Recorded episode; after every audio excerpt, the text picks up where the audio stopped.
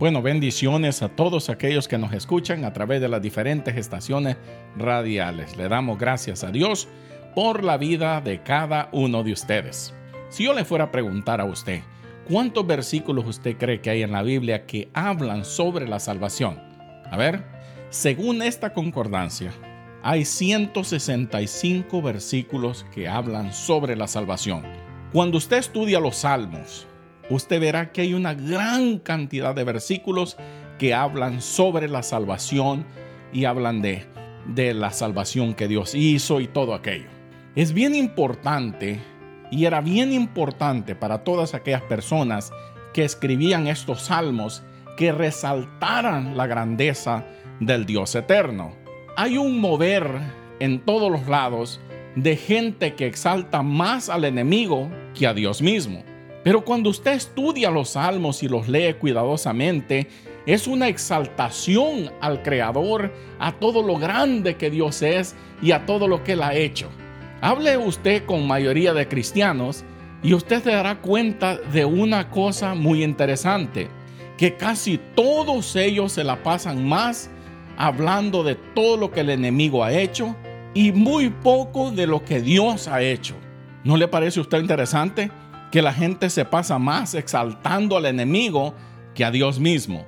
Tengamos mucho cuidado, porque nosotros sabemos que tenemos un enemigo, pero a veces el enemigo más grande que nosotros tenemos no es ni el diablo, es nuestra propia carne, son nuestros propios deseos, son aquellas cosas que no hemos querido abandonar, son aquellas cosas que no hemos querido entregar. Pero todo le echamos la culpa al enemigo. Qué bonito es que la gente diga, Señor, en tu nombre, yo me desligo de todo esto que me ata. En tu nombre, Señor, en esta casa somos siervos tuyos. En esta casa te alabamos y bendecimos tu nombre, porque queremos, Señor, la salvación que tú has prometido. Qué bonito, ¿verdad?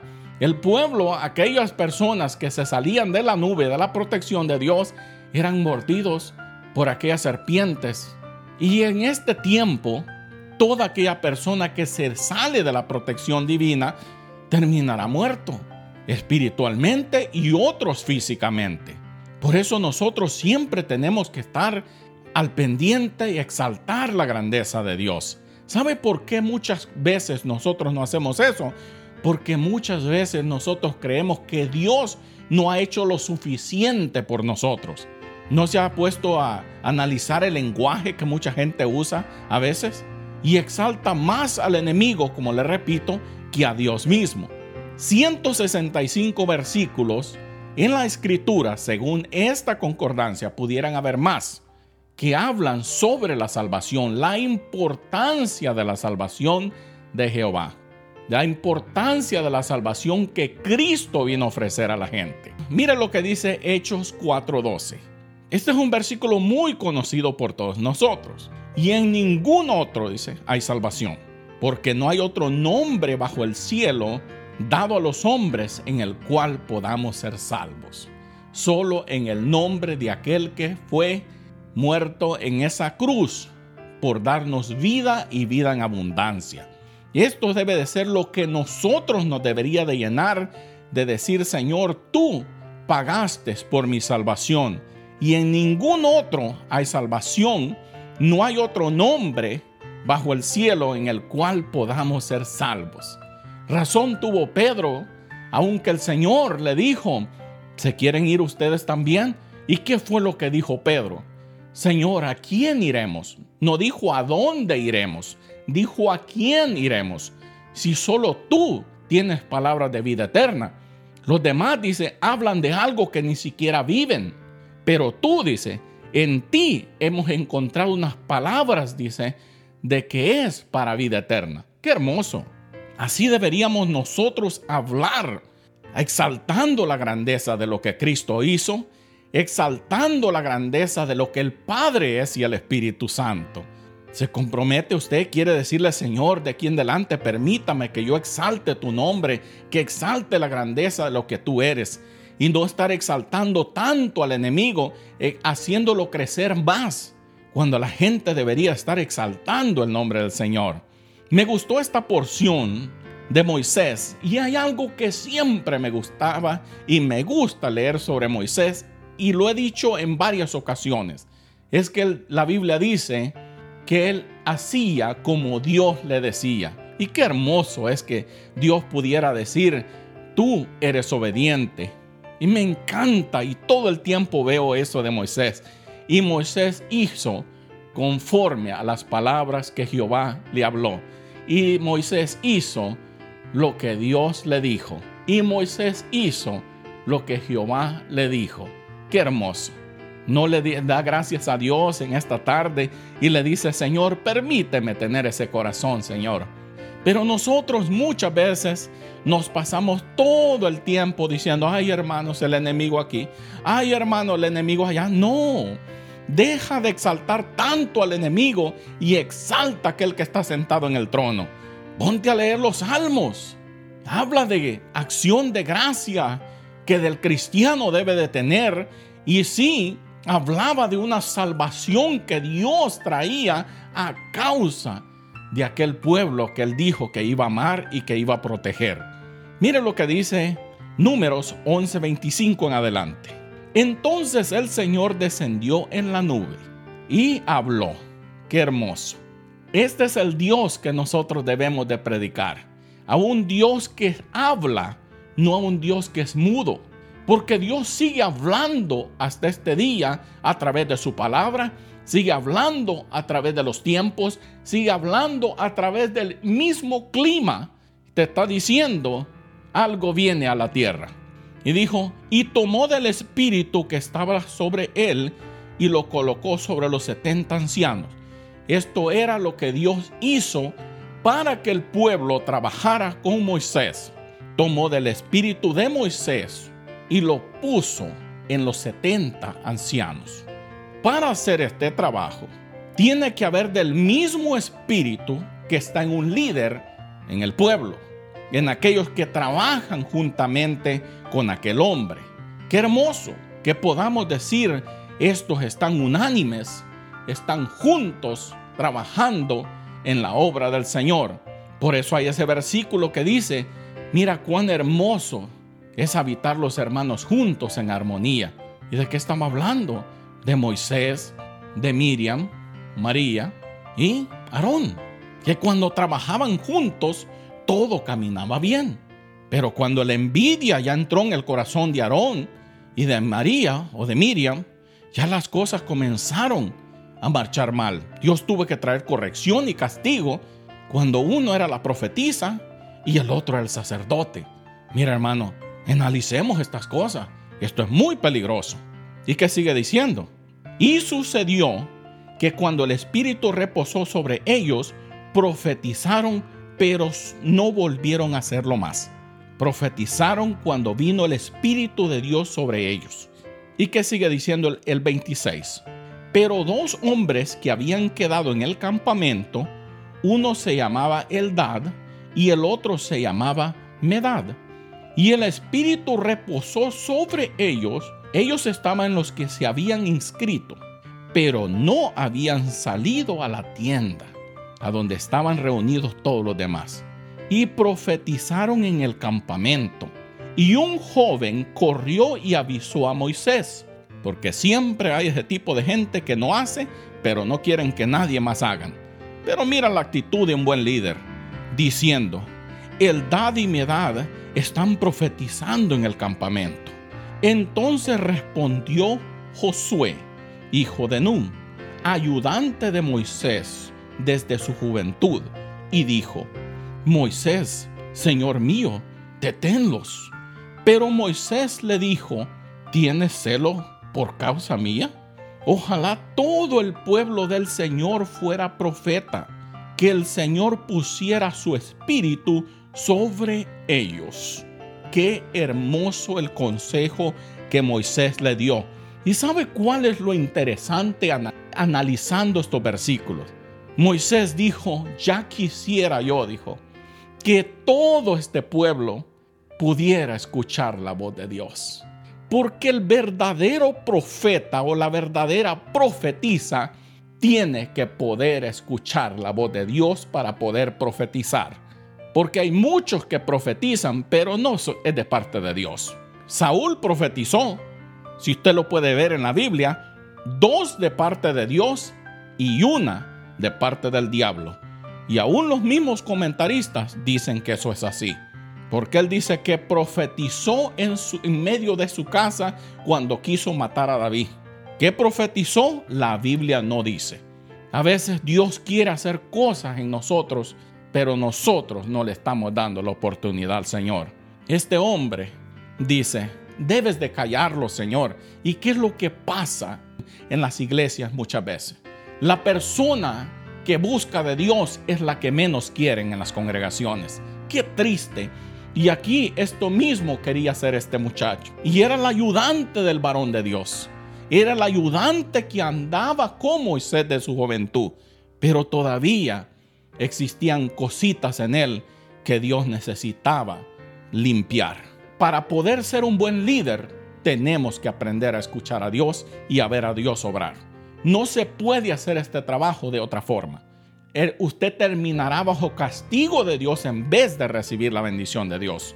Tengamos mucho cuidado, porque muchas veces nosotros podemos estar en la misma situación que este, queriendo impedir de que Dios hable. ¿Sabe cuál era de las cosas más interesantes en el tiempo de los profetas en Israel? Yo ya he explicado por qué en Israel ya no hay profetas como el profeta Elías y todo eso y y, todos los profetas que están en la Biblia. ¿Por qué ya no hay ese nivel de profeta en Israel? Yo ya lo he hablado antes y por qué. Pero ¿sabe cuál es lo interesante del asunto? Dicen los estudiosos judíos que habían alrededor de mil profetas y había un profeta que hablaba a la nación.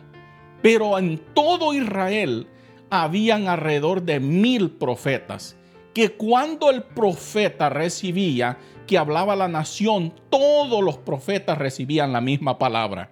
Qué hermoso, ¿verdad? Todos dicen que hablaban la misma cosa. En aquel tiempo no tenían la tecnología que nosotros tenemos hoy, que una persona puede hablar aquí y todo el mundo se puede enterar. Pero en aquel tiempo Dios había puesto profetas en diferentes partes en el, todo el, el territorio de Israel para que cuando Dios hablara, todos decían la misma cosa. Qué hermoso. Si usted no se goza, como yo siempre le digo, déjeme que yo me goce. Porque yo sí creo en ese Dios que habla. Porque yo sí creo en ese Dios que todavía sigue hablando a su pueblo y le sigue diciendo que en ningún otro hay salvación, sino solo en Cristo. Qué confianza más grande la que nosotros tenemos en este tiempo. ¿No le gusta a usted lo que dice Hechos 4:12? En ningún otro hay salvación, porque no hay otro nombre bajo del cielo dado a los hombres en el cual podamos ser salvos. No hay otro. Solo a través de Cristo y Cristo derramó su sangre para darnos salvación a nosotros y eso es lo hermoso. Así es que yo le invito en esta tarde, si usted no ha recibido a Cristo como su Señor y Salvador, y si usted es de este tipo de persona que habla números, números 11, 25 en adelante, que a veces quiere detener lo que Dios está haciendo. Mira hermano, yo soy de las personas que siempre le digo, y no solo digo, sino que yo mismo lo hago. Demos honra al que honra merece. No sea usted de esos líderes que solo le gusta levantarse el cuello, pero no analiza lo que el pueblo hace. Usted es un mal líder si usted hace eso. Usted siempre exalte lo que los hermanos de la iglesia hacen por la obra del Señor. Porque es muy fácil dejar que la vanidad, el orgullo, la prepotencia, hasta el orgullo, la soberbia entre el corazón de líderes que dicen, los exaltan en las reuniones y ellos se levantan el cuello en vez de decir, ellos lo hicieron. Gracias a Dios por mis hermanos. Gracias a Dios por las hermanas que trabajan en la obra del Señor. Ese es un buen líder. Esos que nomás se levantan el cuello y les gusta sentarse en los primeros asientos para que los exalte el, el hombre, pues ya tienen su recompensa. Esa es tu recompensa. Pero un buen líder exalta al pueblo, habla al pueblo y dice lo que el pueblo hace. Ese es un buen líder. A esa persona mi respeto. Pero aquellos que nomás se levantan el cuello y nunca reconocen lo que el pueblo hace, yo te digo a ti, tú eres un mal líder. Exalte, levante a aquellos y siempre usted dé oportunidad al pueblo. No sea usted de aquellos que todo el tiempo quiere ser el único que predica, enseña y todo. No, enseña al pueblo a hacer la obra del Señor y que la gente se va, siempre la gente se va a ir de una congregación. Nuestro trabajo es preparar a gente para la obra del Señor, no para que estén sentados en una iglesia escuchándome a mí o escuchándolo a usted. No, Señor. La iglesia está para enseñar a la gente, al pueblo, a escuchar, a hacer las cosas, a hacer la obra de Dios. Ese es el trabajo de un buen líder, preparar a gente para la obra del Señor. Y Moisés hizo tal cosa. Moisés le hablaba las palabras del Señor y Moisés delegaba a personas para que trabajaran en la obra del Señor. No seamos nosotros el multiuso y nunca ande usted sobrecargándose en la obra del Señor. Por eso hay ministerios que dicen que una persona no puede tener más de dos privilegios en una iglesia. Y eso es sabio, porque usted tiene que tener tiempo para Dios, tiempo para su familia y tiempo dedicado a la oración y al estudio de la palabra. Si una persona dice que es líder, profetiza, maestro y no tiene tiempo para Dios, no tiene tiempo para la oración, el estudio de la palabra y su familia que viva en rectitud delante de Dios, yo no sé a quién quieres engañar. Pero el verdadero líder se preocupa por lo de Dios, se preocupa por la gente y se preocupa por su casa. Vivamos de acuerdo a los principios bíblicos y tendremos familias fuertes y tendremos un evangelio fuerte y la gente, la juventud dentro de la iglesia, ámela y cuídela. Me gusta leer lo que el consejo que el apóstol Pablo le da a Timoteo. Le dice, corrige al anciano como si fuera tu padre, corrige a la anciana como si fuera tu madre y corrige a los jovencitas como si fueran tus hermanas. Y así, mi hermano, nosotros tenemos que preparar a gente para hacer la obra del Señor.